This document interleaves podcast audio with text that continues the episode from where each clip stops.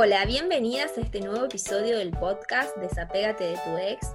Y hoy vamos a hablar de embarazo y maternidad consciente. Y para eso traje a una invitada especial.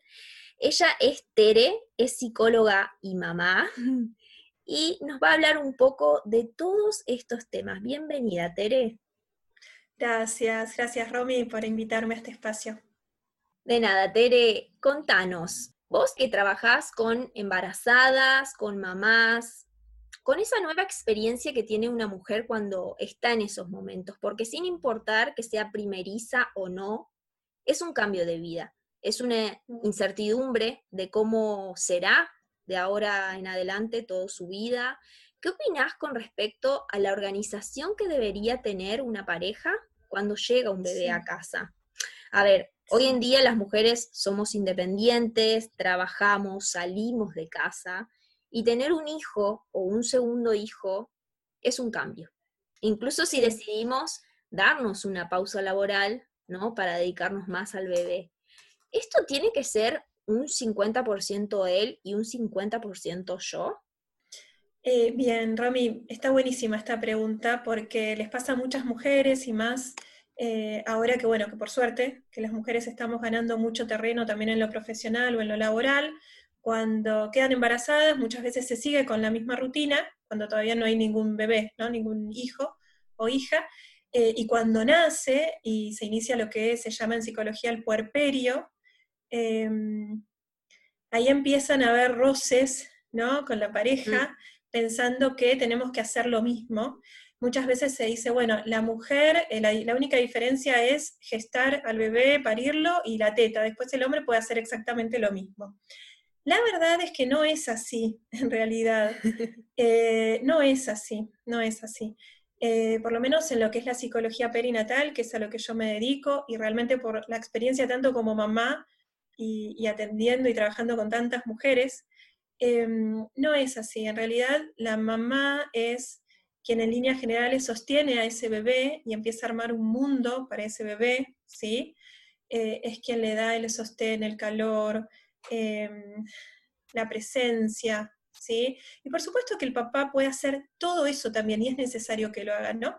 Que lo agarre, que lo bañe, que lo mime, pero no es lo mismo, ¿sí? Entonces, en realidad, la mamá sostiene a ese bebé y el papá sostiene a la mamá y no al bebé.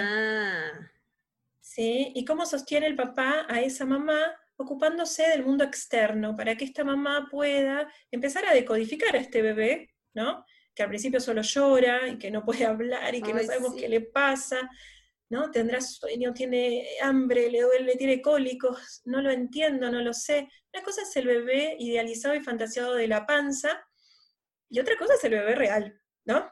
Sí, que llora, que no lo entendemos, que bueno, más y aparte de la revolución hormonal y un millón de cosas que nos pasan, em, entonces, bueno, la idea es que la mamá pueda, por un tiempito, meterse en ese mundo mamá-bebé, volcarse a eso, va a estar en un mundo más interno y que el papá, si existe el papá y si no pueden haber otras figuras que hagan de ese rol, em, o otra mamá, o sea, u, otra mujer, ¿sí? si son parejas de dos mujeres, este, que puedan eh, ocuparse de todo lo externo. Esto es de la casa, de otros hijos si los tienen, del trabajo, de lo económico, ¿sí? para sostener a esa mamá.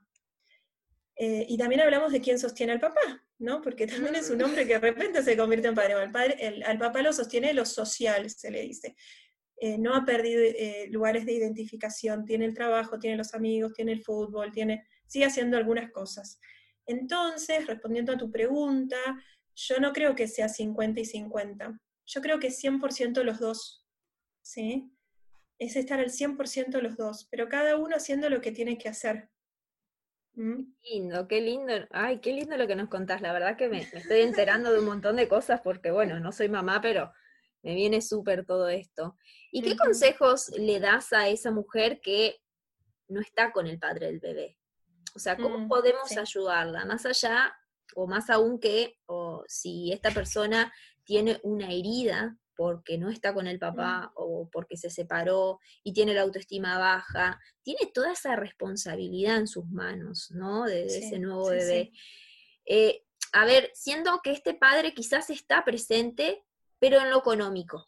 O, Mm, un ratito, hola, chau, listo, se fue. Siento que esas mujeres viven como si fuese un infierno permanente, estrés, desvalorización, angustia, porque también les duele el que al padre no le interesa el bebé. Es como Sí. que tienen un desinterés. ¿Cómo las podremos Mm. ayudar? Sí, pasa eso también porque nosotras sentimos que nuestros hijos son como una parte nuestra, ¿no? Este, entonces, bueno, por ahí el padre no abandonó a su hijo o a su hija, sino se separó o no quiso formar una familia con esta mujer, pero la mujer lo siente como un abandono total, ¿no? Y hay veces que no, que realmente los hombres no se hacen cargo de algún embarazo, por ahí hasta no deseado, la mujer quiere seguir adelante con ese embarazo, el hombre no. Em, primero creo que hay que hacer un duelo de esa eh, imagen que teníamos de familia, de lo que iba a ser, de cuando yo iba a ser madre, no iba a tener una pareja al lado. Bueno, esta es una nueva realidad. Me encuentro siendo madre y estoy sola. Me agarra veces- la piel de gallina, te juro, escuchar. Mm, sí. A veces es por una separación, a veces es por una muerte, ¿sí? por una viudez muy temprana, y de repente soy madre sola y tengo que tomar un montón de decisiones. Abruma mucho tomar decisiones. em, a ver, cuando nos convertimos en mamás y en papás, tomamos decisiones permanentemente sobre otro ser humano, algunas muy pavas, que no le van a cambiar la vida, y otras que son trascendentales. Y cansa mucho cuando esas decisiones se toman 100% solas Ujú. realmente, ¿sí? Por un lado. Entonces, bueno, eso es así, eh, hay que hacer como un duelo de lo que no fue, de lo que imaginábamos y no es, para realmente poder conectarnos con la realidad y con lo que está pasando. Y yo siempre les digo, tengo, eh, atiendo muchas mujeres que están solas por di- distintos motivos, con bebés, que armen redes, ¿sí? Que intenten, y más en el puerperio, que son estos primeros tiempos, ¿no? Con el bebé, que, que intenten no estar mucho tiempo solas en sus casas con el bebé. Agota, abruma, eh, nos perdemos nuestros lugares que te decía antes de identificación, o sea, bueno, ahora en pandemia si le sumamos puerperio, Mm. más soledad, más pandemia, ya es un combo que te digo explosivo, pero bueno, aunque sea, no sé, que sea por videollamada o por ahí poder convivir con alguna amiga, con la mamá, con una hermana, con alguien, ¿sí? Para no estar mucho tiempo solas. No está bueno estar, no está bueno tener una maternidad en ningún momento de la maternidad, pero menos al inicio, sintiéndonos en soledad. Y a veces eh, uno se siente solo teniendo una pareja al lado, ¿eh? Ojo, Mm. también sucede, también sucede. Sí, entonces yo siempre les digo, bueno, i- intentar, y trabajamos juntas, ¿no? El armado de redes, el armado de lugares de identificación por fuera de lo que es el hijo o la hija, ¿no? Trabajo, hobbies, intereses, mundo propio. Em, trabajar la culpa de que, y no responsabilizarse por lo que ese papá no pudo o no quiso, porque no les pertenece eso, no tiene que ver con ellas, ¿sí? Porque perfectamente ese hombre puede no querer estar en pareja con esa mujer, pero el asumir su paternidad no es una responsabilidad de las mujeres. Sí. es una responsabilidad del hombre. Y este tema de, de, de la mujer cuando siente que esa culpa, cuando el padre no, no, no se interesa por los hijos, pasa en cualquier edad de los hijos y cuando Totalmente, se separan y lo traen un montón a la consulta. Yo trato de, de fortalecerlas diciéndoles esto que, que lo aprendí de un curso de milagros, donde más allá de que es tu hijo, es un alma que vino a este mundo a tomar experiencias, a vivir una vida, y no es tu culpa que él no, que el padre no se interese, es una experiencia que quizás esa- ese ser vino a vivir acá porque tiene que aprender algo. A ver, yo no sé si esto alivia un poco el dolor, pero es como vos decís, cargarnos con encima la culpa de lo que pueda llegar a ser o sentir otra persona no nos ayuda en nada.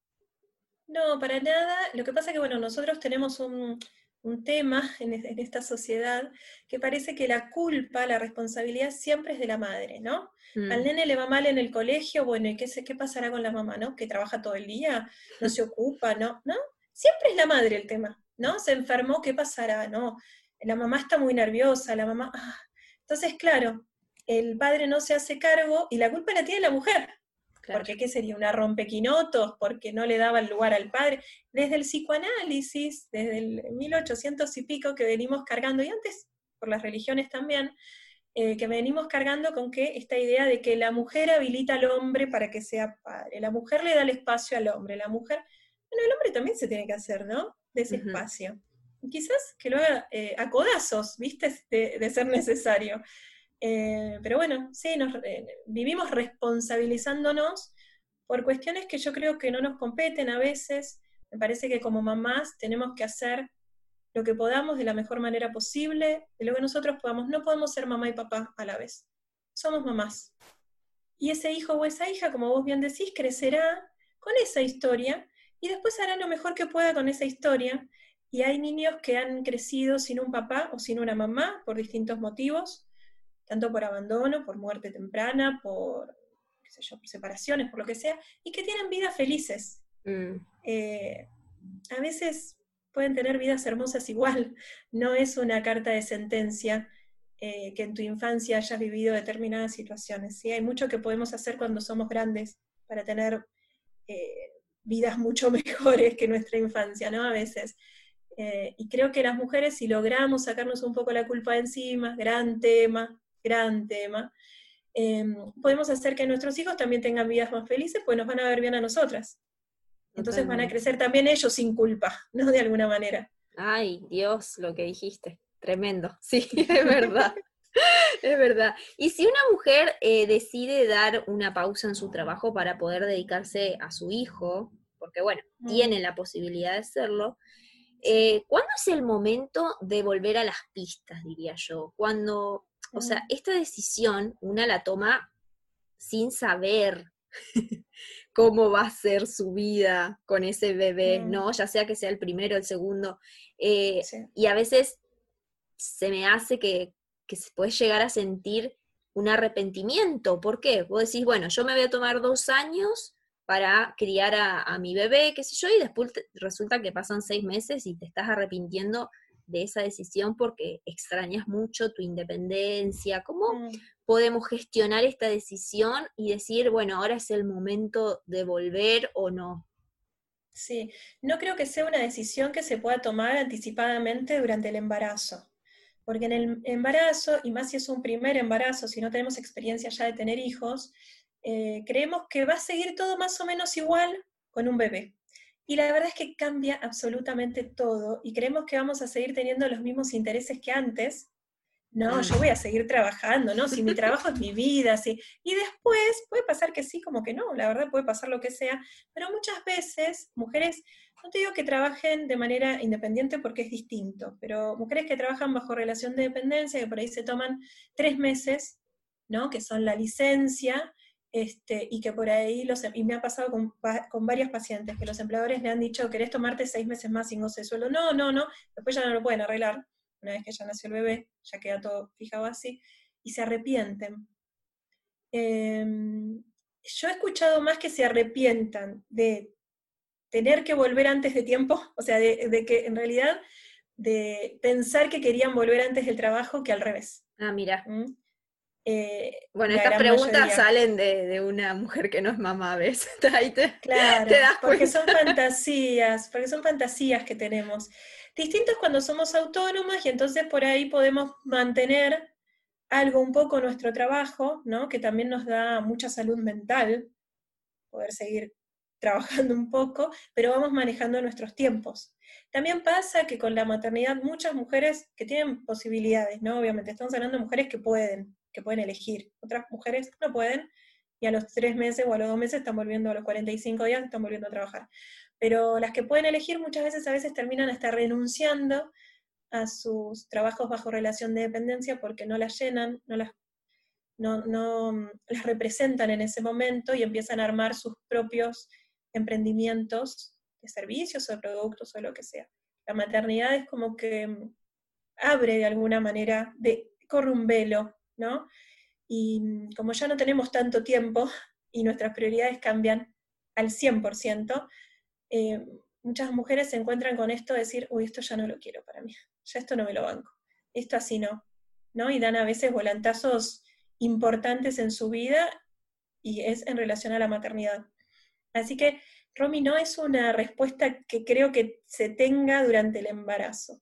Yo les diría que si pueden, siempre hablando dentro de lo que se pueda, esperen, dense sus tiempos, estén con ese bebé, conéctense y vayan viendo de a poco y hay algo internamente que les va a decir, che, ahora ya es momento, ya tengo ganas, ya me está picando ese bichito de volver a las pistas, de ya no me alcanza con esto, ¿sí? Y ahí bienvenido sea. ¿Mm? Bien, muy bueno. Y hay chicas que me dicen, soy un fracaso como madre, no puedo jugar con mi hijo, estoy todo el día con él y no le presto atención. Más allá de que imagino que esto debe tratarse en varias sesiones de terapia, ¿qué le podríamos decir a una mamá que hoy nos está escuchando y se siente como un fracaso? Porque en realidad no estamos conectándonos con lo que sentimos y con, y con ese hijo o hija, sino que estamos atravesadas por mandatos que dicen cómo deberíamos ser, y estamos todo el tiempo chequeando y comparándonos entre lo que hacemos y somos con lo que deberíamos, ¿no? Por, cantidad y cantidad de imágenes y de frases sociales con las cuales estamos atravesadas, porque aunque no queramos, igual nos atraviesan, ¿no? Esta mamá que, está sonriente con la casa divina, jugando con, con, el bebé, y es todo alegría, ¿no?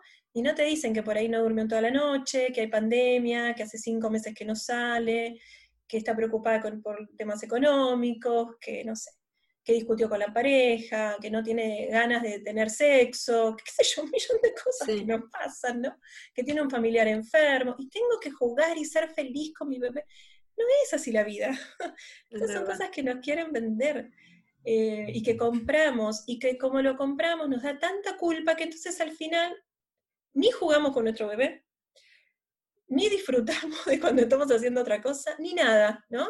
Eh, porque estamos como, bueno, no me van a ver porque es un podcast, pero eh, estoy señalando mi, cabeza, ¿no? Estamos como en la mente todo el tiempo, no bajamos al cuerpo y no nos conectamos y decimos, yo lo que puedo, ¿no? Este, Yo no creo que sea obligatorio jugar con los hijos, hay mucho sobre el tema del juego. Eh, yo creo que mm, si vos tenés un hijo o una hija y le podés dar un, un ambiente facilitador, se le llama, un ambiente seguro, cálido, con amor, con sostén, con una alimentación sana, con una estructura, em, con una buena educación, ya es un montón. Que vaya y que juegue, tranquilo, tranquila, ¿sí? Pero que si la mamá y el papá se pueden ocupar de todo eso, ya es un montón. Si aparte te gusta jugar o poner música y bailar, bienvenidos sea y disfruten, ¿sí? Pero pasa mucho eso, porque nos exigimos mucho, muchísimo, muchísimo. Sí, es verdad. Eh, bueno, yo no soy mamá y veo pasar a todas mis amigas que van teniendo sus hijos y no hay una que no se juzgue por ser una mala madre. ¿Qué pasa con esto? Y tiene un mm. poco que ver con esto que veníamos hablando. si, yo no, si yo no quiero que me pase esto, a ver, Quiero sentir que doy todo por mi hijo, que quisiera valorarme, abrazarme y comprenderme cuando las cosas se salen de mi control, cuando algo no sale como yo esperaba. ¿Hay alguna forma de eh, prevenir este pensamiento autodestructivo que suelen tener las mamás? ¿O siempre todas lo van a tener? Creo que, calculo que en algún momento todas tenemos ese pensamiento. Tal vez el tema esté en que ese pensamiento no nos abarque todo, ¿no? no contamine toda nuestra vida. ¿Y cómo se puede prevenir? Yo diría, menos Instagram, menos imágenes perfectas, y eso que, estamos, trabajamos y estamos en Instagram, pero menos imágenes perfectas, vistes, de todo divino, eh, menos exigencias. Em, nos estamos yendo, creo, a un extremo. Hay muchas cosas que, están buenísimas en relación al, al embarazo y a la crianza, que tienen que ver con el respeto por los por los niños y por las niñas, ¿no? Hay cuestiones que se llaman, no sé, movimiento libre, este, todo lo que es Montessori, eh, no sé, el parto respetado, parto vaginal, lactancia materna libre demanda, ¿no? Hay un millón de cosas que están buenísimas. Pero yo siempre digo, esas son, eh, no sé, el baby led winning, que, que los, los, niños, los bebitos empiezan a comer no papillas, sino pedazos, todos tienen su con la autonomía y con el bienestar del, del niño o de la niña. Y está bárbaro, pero son teorías. Si nosotras nos volvemos esclavas de esas teorías, terminamos siempre sintiendo que somos malas madres, porque nunca vamos a cumplir con el 100% de esas teorías. En cambio, si tomamos algunas partes de esas teorías como herramientas que nos pueden venir bien, porque está bueno aprender, está buenísimo aprender, ¿sí? y mejorar la calidad de vida de nuestros hijos, vamos a decir, bueno, yo tomo esto, tomo lo otro, esto no me va, con esto no resueno y no lo puedo hacer, porque no, ¿sí? No soy una mala mamá por no hacerlo. ¿sí? Claro. Elijo. Eh, y trabajar mucho con nosotras mismas, trabajar muchísimo con los ideales que hemos tenido antes de ser mamás, ¿no? ¿Qué es ser eh, madre para cada una de nosotras? ¿Cómo fue nuestra mamá? ¿Cómo fueron nuestras abuelas? o nuestras tías o mujeres representativas, ¿no? Significativas en nuestra vida. ¿Qué modelo cargamos como mamá? Mm. ¿Y cómo quisiera ser, ¿no? ¿Qué cosas no quiero repetir? ¿Qué cosas suelto? qué cosas sí, la verdad que admiro y me encantaría ser así, como fueron, por ejemplo. No juzgar a otras mujeres, juzgamos muchísimo, nos juzgamos mucho a nosotras mismas y a las demás. Este, más empatía, más amorosidad con nosotras mismas y por ende lo vamos a hacer con el resto, ¿no? Eh, Esto tiene mucho, mucho de autoconocimiento. Sentarnos y pensar eh, esto que vos dijiste, o sea, ¿Qué, es para mí ser buena madre? ¿Qué espero yo de mí? ¿Qué, quiero cambiar de lo que me transmitieron a mí? Es sentarse y trabajar en una. Totalmente, totalmente. Por eso digo, dejar la mirada tanto externa, ¿no? Por eso digo Instagram como un símbolo, ¿no? Las antes eran las revistas, no sé, Instagram, Facebook, este, no sé, la tele, las otras mujeres, las otras mamis, ¿no? Del jardín, de la mm. guardería, de dejar de poner las hermanas mujeres, las amigas, dejar de poner tanto el foco afuera, ¿no? Y compararnos y ponerlo adentro. ¿Cómo soy yo como mamá? ¿Cómo quiero ser? ¿Cómo fueron las madres que me rodearon? ¿Cómo fue mi mamá? Se trabaja mucho con la propia madre, muchísimo. Y esto también nos da, me imagino, la posibilidad y la fuerza de defendernos ante aquellas personas que creen que tienen poder o, porque es mi hermana o porque es mi mamá, eh, tiene el poder de decirme cómo educar yo a mi hijo, ¿no? Si yo tengo en claro estas cosas que vos venís diciendo, eh, perfectamente con respeto puedo dar mi opinión, pero si yo no sé y tengo muchas dudas, entonces me desbordo quizás en esas opiniones. Y ahí estamos escuchando un montón de voces ajenas, externas, mm. en vez de escuchar la propia voz. Cuando nosotras eh, estamos más en sintonía y más alineadas con nosotras mismas, podemos escuchar la opinión del otro sin enojarnos, sin tratar de defendernos. No es necesario defendernos, a veces con un simple límite, hasta acá, no, así no, o de esta manera no, ¿sí? Alcanza sin enroscarnos, porque a veces podemos poner ese no, pero adentro estamos tócata, porque yo le tendría que haber dicho todo, todo, todo. ¿No? Mostrando nuestro, porque yo aprendí esto, porque en realidad que si los niños están descalzos, porque no hace falta todo eso. Eso lo trabajo mucho con mis pacientes que quieren estar como aleccionando a su familia. No es necesario, no hace falta. Mm. Alineate vos, estate tranquila con vos misma, que haces lo mejor que podés, y escucha a los demás, porque muchas veces podemos aprender también, sin estar como defendiéndonos y aprendiendo a poner límites claros, que después son esos mismos límites que les vamos a tener que aprender a poner a nuestros hijos. ¿Mm? Mm, no, cuando es mamá, claro, aprendes a ponerle límites a tus hijos y a todos. Es todo, un tema, el ponerle el límite a los bebés o a, yo no sé, o sea, eh, hay mamás que te dicen, no, pero todavía es un bebé, tiene dos años y hace lo que quiere, o sea, eh, ahí ya yo no soy madre, pero me imagino que, o sea, que también uno em, es como que o decido todavía que es un bebé y no le pongo límites, o llega un punto donde digo, bueno, acá, eh, por su bien, por el mm, bien del bebé, tengo que marcar un no o, viste, de alguna manera una educación también para el bien del, mm. y la independencia de ese niño otro día. Sí, el límite bien puesto es, se dice que es amor. Y es lo mismo que nos pasa con nuestros familiares cuando les tenemos, o con nuestra pareja, lo mismo, con cualquier persona que digamos que no. es un límite puesto desde el amor. Porque te amo, te digo que no. ¿Sí? Entonces ahí, esto ya es un tema más de crianza, pero ahí es como más fácil entender cuándo poner un límite y cuándo no. ¿Es no porque lo digo yo y punto? ¿O es no porque vas por el caramelo número 20 y te va a doler la panza? Porque te amo, te digo que no, porque te estoy cuidando. Yo muchas veces a mis hijos, cuando los niños entre 2 y 4 años tienen como la época de berrinches, y se enojan mucho ante los límites porque están construyendo su yo, entonces tienen que mostrarse como muy fuertes para poder construir su yo. Em, muchas veces les digo, te digo que no porque te estoy cuidando, y una de mis funciones como mamá es cuidarte. Entonces, porque te cuido, porque te amo, te digo que no. Y sabes que lo aceptan mucho mejor. Además, ellos mismos a veces dicen, no, claro, es que me estás, es que me cuido, entonces no como tantas cosas, o no miro tanta tele, o no. Claro. Bueno, y lo mismo nos pasa entre adultos, ¿no? poder aprender a decir que no. Qué lindo, qué lindo mensaje que nos dejas, porque la verdad que eh, a veces creemos que, mm, claro, que estamos haciendo un daño a alguien cuando le decimos que no, y, y el primer daño es a nosotras mismas, y otro que, que esto, eh, verlo desde el amor, desde el amor propio y desde el amor hacia esa persona en la cual te, te digo un no por esto. Me encanta, me encanta, Tere, qué lindo.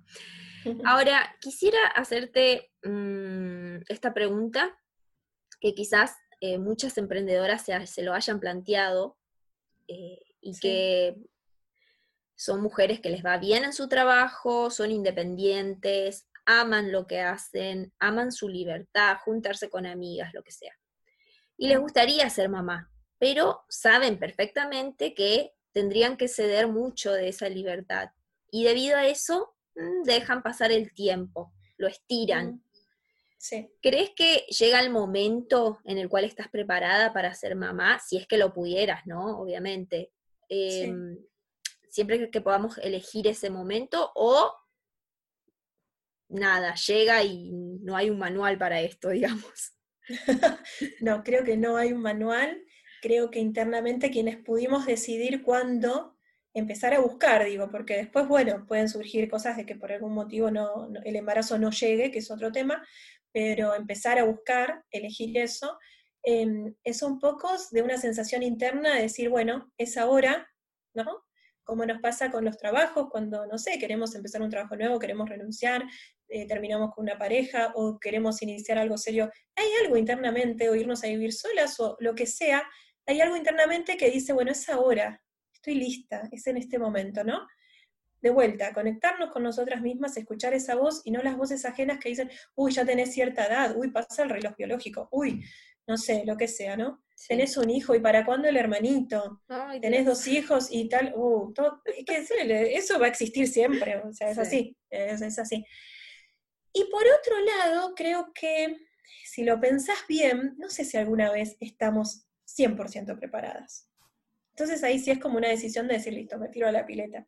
Porque siempre va a faltar algo, o el que me falta recibirme, me falta la casa propia, me falta, no sé, estar mejor económicamente, me falta, siempre, si vos querés que te falte algo, siempre va a faltar algo. Claro. Entonces, bueno, llega un momento que, bueno, es ahora, y está bien así, ¿no? Y de última, buscar ayuda. de última, buscar ayuda, porque si vos sabés que, está, que sentís que es el momento, que estás preparada, eh, pero te da miedo dar ese paso, bueno, busca una ayuda que, te permita que esa motivación a ser mamá suba un poquito más y los miedos bajen, ¿no? Totalmente, totalmente. Y también charlarlo mucho en pareja, muchísimo. Mm. Este, charlarlo, hablarlo, che, mira, tengo esta fantasía, me, me, gustaría, ¿vos qué te pasa? ¿Estamos en la misma sintonía o no? ¿Cómo es? sin miedo, ¿no? No es que mañana vas a quedar embarazada, es simplemente que, viste, empezar a ponerlo, charlarlo, fantasearlo, visualizarlo, y de a poco se va, se va concretando, ¿no? Qué lindo, me encanta. Sí, porque, eh, y este tema a veces no se charla, y yo tenía una amiga que ella no quería ser madre, y cada año que pasaba ella estaba más convencida de que no iba a ser madre. Y yo sabía que su pareja sí quería, ser papá. Mm. Entonces esto era algo que yo le decía, pero vos se los decís a él, él ya lo sabe.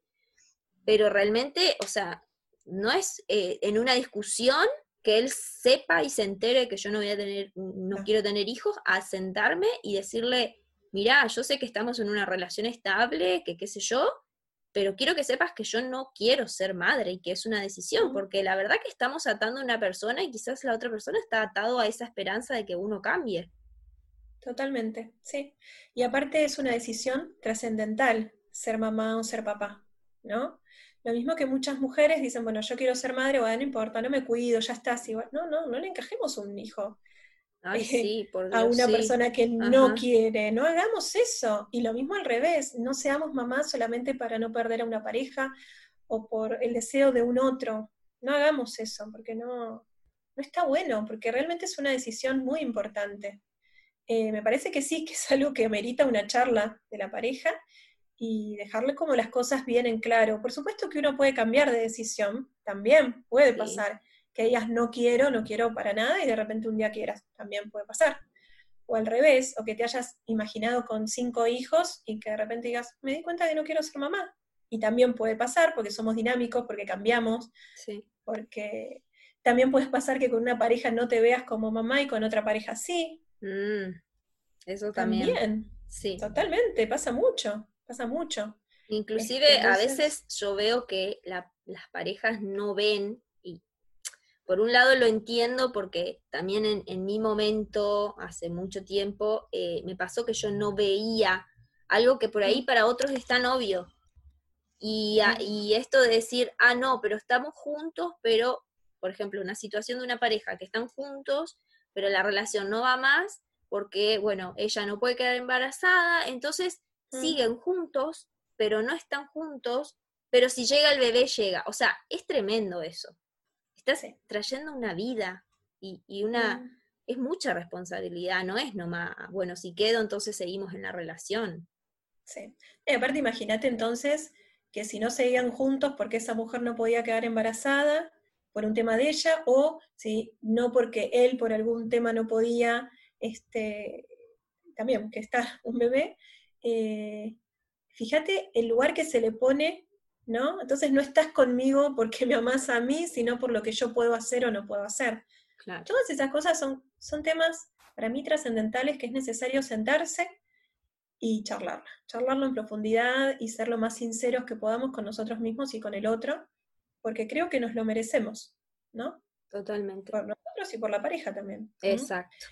Eh, el derecho de que, la otra persona también, yo siempre digo, eh, a veces dicen, ay, tengo culpa de dejarlo porque él va a sufrir, pero estás con una persona que no querés y te sentís menos culpable, o sea, él puede encontrar otra persona que lo ame de verdad, por así decir, y vos estás siendo egoísta porque tenés miedo de que él sufra.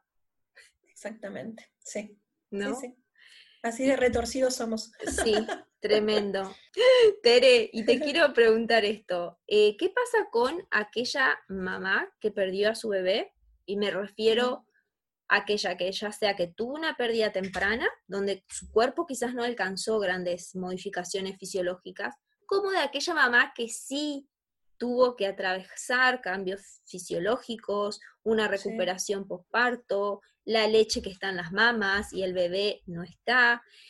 Es decir, son situaciones muy diferentes, pero en ambas ellas fueron mamá, ellas imaginaron, ellas soñaron, pusieron expectativas, sintieron, amaron. ¿Y ahora? O sea, porque creo que está un poco subestimado este tema de, de la pérdida de un bebé. Sí, está subestimado, en realidad es un tema muy tabú, porque donde tenía que haber vida, hubo muerte, y la muerte, tanto la muerte como la sexualidad, son dos grandes temas tabúes para la sociedad, no se habla, no se habla de la muerte, eh, y menos de una muerte perinatal o de una muerte muy temprana. Eh, nadie pregunta para no incomodar, para no hablar del tema, entonces la, mujer tampoco quiere hablar del tema para no incomodar a los otros, este, y a veces em, son duelos que no se hacen, y hay que hacer un duelo, ¿no? Y hay que ver según también la subjetividad de esa mujer, por ahí estaba embarazada de dos meses, eh, pero qué significaba para ella, ¿no? Ese embarazo. Quizás ella eh, se había hasta, había armado todo, ¿no? Ya ese bebé tenía un nombre, ya, tenía, ya estaba alojado en su psiquismo, ¿no? Como un hijo. Entonces, eh, para esa mujer puede ser terrible, para otra mujer tal vez no tanto, según cómo sea su, subjetividad, ¿no? Cómo lo haya vivido.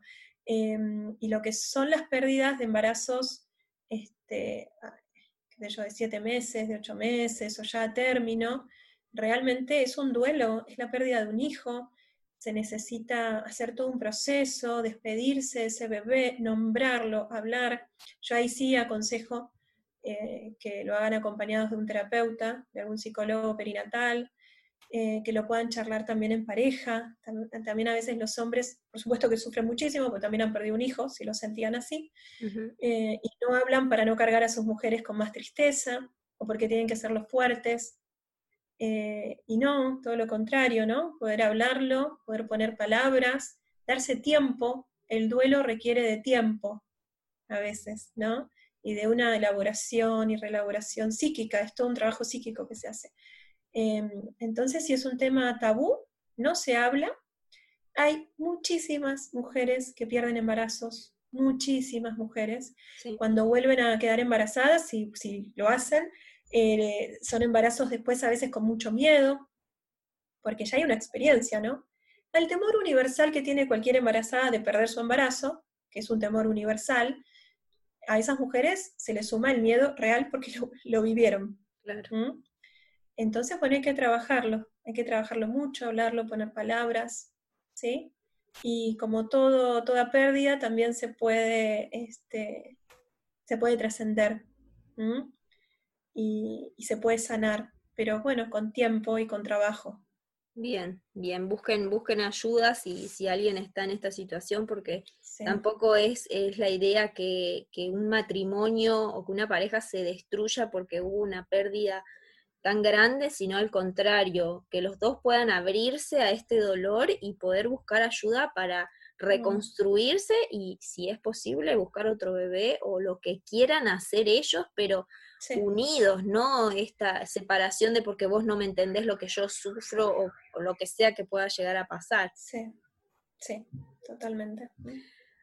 Tere, ¿y es normal que las mujeres tengamos miedo de pasar por el proceso fisiológico del embarazo? Sí. Que quizás algunas, te, te, digo esto así como, preferiríamos adoptar un hijo que tener uno propio. ¿Tuviste algún caso similar? O? Sí, no sé si de, adoptar, porque la adopción ya tiene, ya tiene como toda otra carga, ¿no? Mm. Este, pero sí mujeres que deciden eh, ir a una cesárea programada para no pasar por lo que es un parto eh, vaginal, ¿no? La cesárea programada, bueno, te dan una fecha, un horario, es una operación quirúrgica, pero bueno, muchas mujeres a veces lo, prefieren. Em, el parto es, algo totalmente natural, ¿no? Eh, para lo cual en realidad no tendríamos que aprender ni a pujar, ¿no? Mira. porque es algo natural, supuestamente, ¿no? Es algo que sale. Pero ¿qué pasa? Estamos atravesadas por la cultura, por lo social. Las creencias. somos, por las creencias, no somos puramente animales mamíferos, ¿no? Es más, hemos dejado bastante ese instinto y no estamos relacionadas a veces natural y sanamente con nuestra sexualidad. Y el parto, el embarazo y el parto es parte de nuestra sexualidad. Ya desde la menarca, que es la primera menstruación, vivimos nuestra sexualidad, hablo no como genitalidad, ¿no? no como relaciones sexuales, sino la sexualidad en general. Es la, la, menstruación, el embarazo, la menopausia, eso es nuestro ciclo psicosexual, se llama. No lo vivimos naturalmente, ¿no? Nos da asco, nos da, eh, nos da vergüenza, nos da culpa, Em, entonces nos vamos alejando de nosotras mismas. Y entonces, ¿cómo vas a ir a parir si no conoces tu cuerpo? No te conoces, pensás que no podés, pensás que va a doler tanto que va a ser insoportable. Bueno, y nos estamos siempre como en la mente, ¿no? En las creencias. Este, hay muchos trabajos muy lindos para hacer durante el embarazo que tienen que ver con todo lo que es corporal, como, bueno, distintas gimnasias corporales corporales vivenciales, ¿no? No digo gimnasia en sí, sino como, no sé, terapia corporal para embarazadas, donde ponemos el cuerpo, nos reconectamos con nuestro cuerpo, con su sabiduría y con su poder, y nos preparamos para poder atravesar algo que es natural. Pero que lo desaprendimos, claro, lo desaprendimos. Ajá. Qué lindo, qué lindo, no sabía que había terapias eh, alternativas que no sean gimnasia, digamos. No, no, está la terapia, lo que es la terapia corporal, la autonía para embarazadas, está la gimnasia de centros de energía, que es como de los, con los chakras. Eh, hay un millón de cosas para hacer embarazadas. Busquen, eh, si nos están escuchando mujeres embarazadas o que tienen ganas de estarlo, busquen, si tienen ganas, obviamente, este, poner el cuerpo en el embarazo, porque si bien el embarazo pasa por el cuerpo, porque es allí donde se gesta el bebé, muchas veces termina sucediendo todo en nuestra cabeza y no nos conectamos, entonces después nos un terror ir a parir, como ir a parir. O la, con la lactancia lo mismo, nos duele mucho, no, eh, viste, nos, qué sé yo. Bueno, tenemos distintos, distintos temas. ¿Y qué pasa con esa mujer que, mm, que parece que no quiere dejar su panza después que tiene el ah, bebé. También, sí, Pasa, ¿no? A veces. Sí, es un duelo.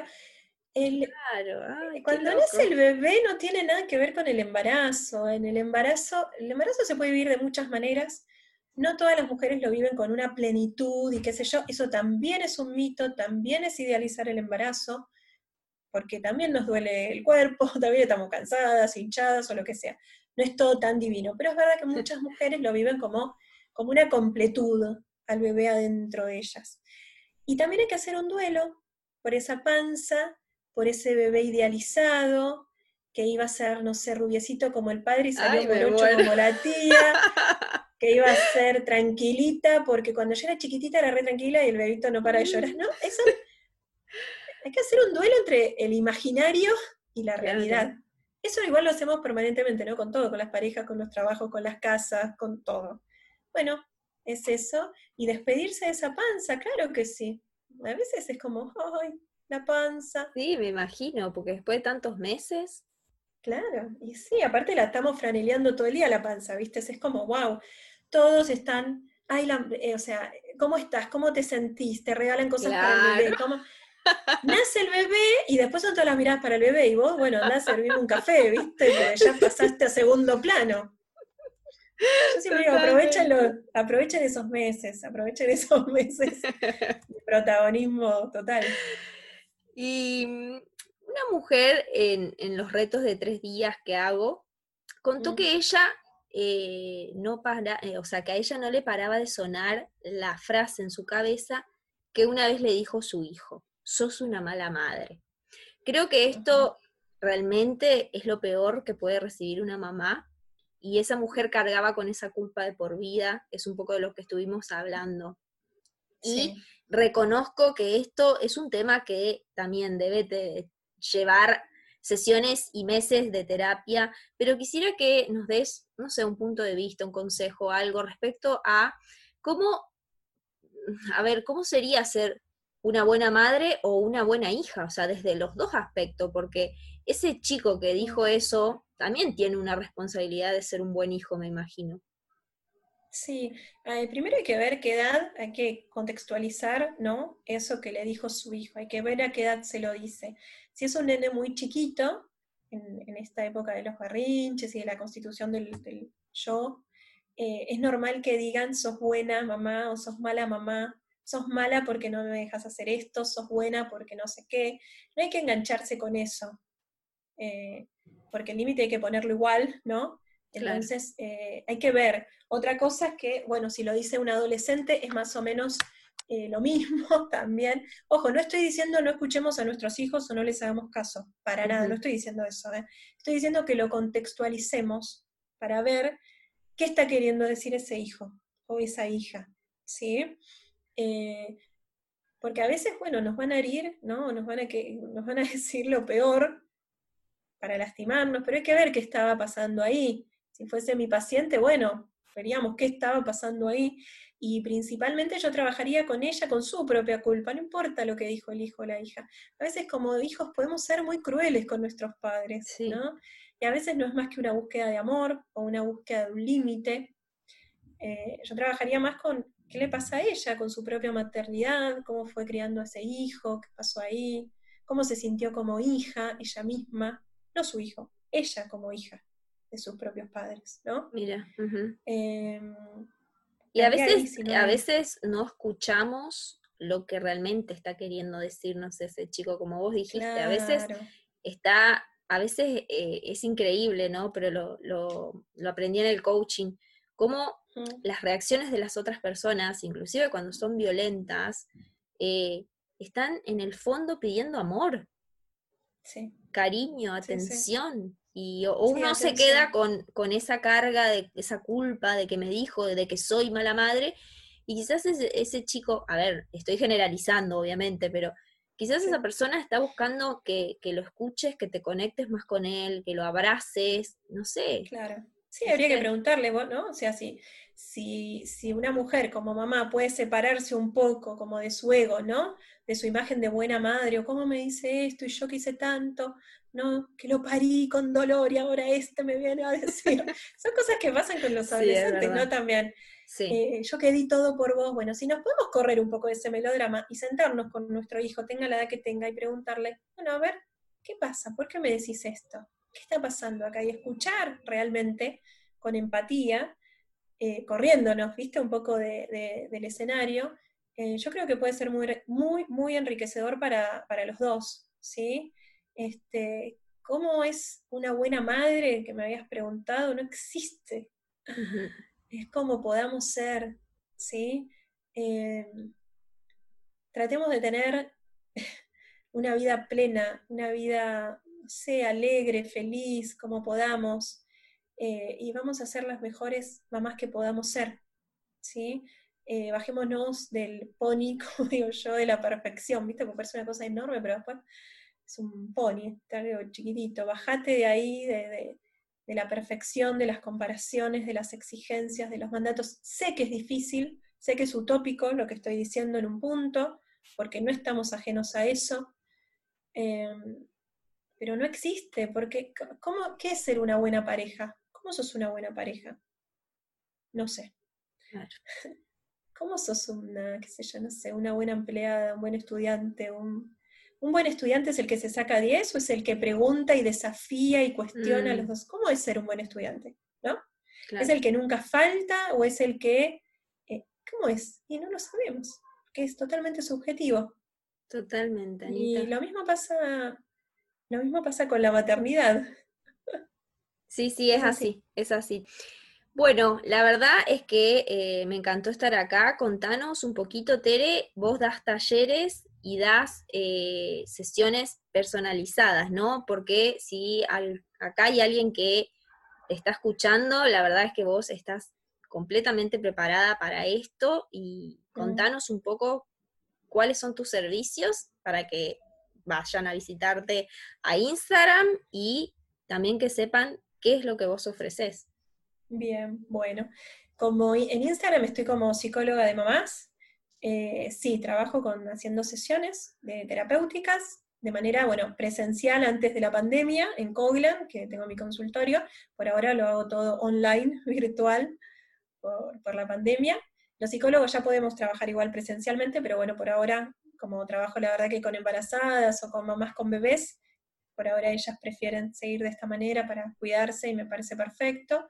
Y también doy talleres para, mujeres embarazadas o talleres en general de maternidad, em, talleres para parejas, talleres para ahora el mes que viene, em, tal vez lance, estoy ahí armándolo, un taller que tiene que ver con eh, reconciliarnos con, con, como sanar el vínculo materno, ¿sí? para trabajar con nuestra propia madre internalizada, ahora siendo adultas, seamos o no mamás, ¿Mm? lindo. Eh, así que bueno, sí, eh, doy talleres, los pueden encontrar ahí en Instagram y por ahora más que nada estoy dedicándome a las sesiones online por el tema de la pandemia y la organización personal, familiar. Sí, totalmente. Eh, ¿Cómo te encontramos en Instagram? Como psicóloga de mamás. Buenísimo, buenísimo. Todo lo que nos brindaste, la verdad, yo me enteré un montón de cosas Eh, salió una charla divina y me encantó haberte tenido acá. Te agradezco un montón y espero que realmente les haya servido un montón eh, esto a, las que nos están escuchando. Gracias por estar. Gracias. Gracias, gracias a vos, Romy. Bueno, tenés menos miedos ahora con respecto a la maternidad. Ahora estoy más informada, sí.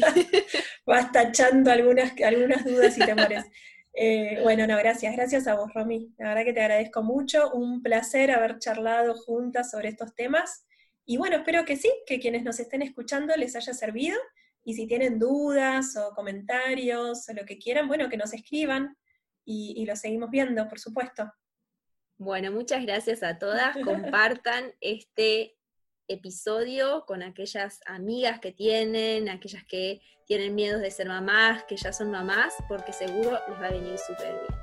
Nos vemos en el próximo episodio. Chau, chau.